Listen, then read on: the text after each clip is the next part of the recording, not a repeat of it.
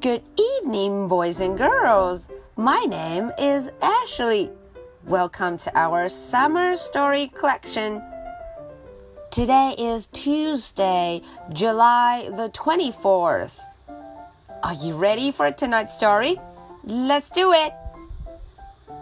I can do lots of stuff. 啊，大家看封面上这个小女孩，她说我可以做好多事情呢。 I can do lots of stuff. 诶，我们看看到底她都有什么本领，会做什么事呢？I can do lots of stuff. I am five. 嗯，我今年五岁了。I am five. Chris and Brad are three. 哦，Chris 和 Brad 这两个小家伙，他们三岁了。Chris and Brad are three. See me skip. 哦，看看我会 skip 会跳。Chris cannot skip yet. 哦，Chris 他可不会像我这样跳 skip。嗯嗯，他不会哦。Look at me flip. 哈，我还会 flip，我还会空翻呢。Chris cannot flip yet. 呃哦，Chris 还不会。See me fix the truck. 哈，我还会干什么？我还会把这辆卡车 truck 给修好。Brad cannot fix it yet. 嗯嗯，Brad 也不行，他还不能修卡车。Look at me snap my fingers. 哈，我还会打响指，snap my fingers. Brad cannot snap his fingers yet.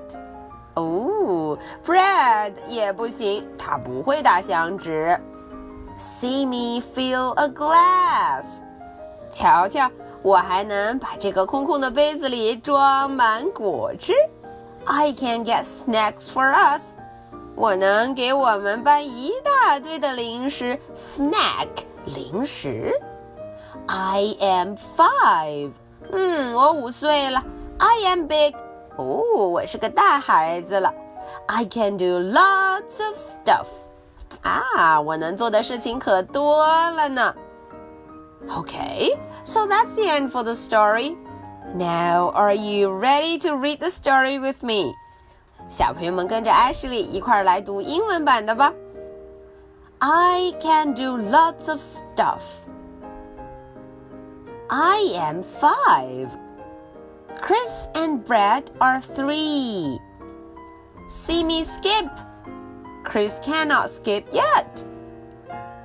Look at me flip.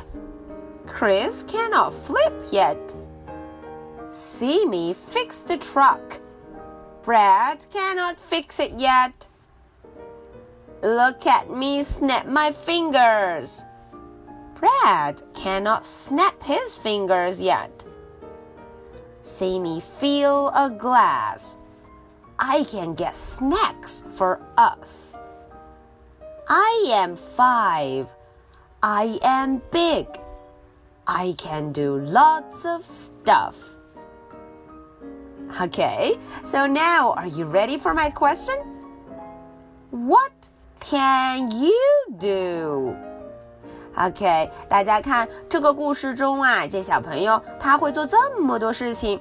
Ashley 的问题，What can you do？你会做的是哪一件事呢？All right, so if you find the answer, please don't forget to put it in your reading log. 可不要忘记放到你的 reading log 中哦。So much for tonight. Good night. Bye.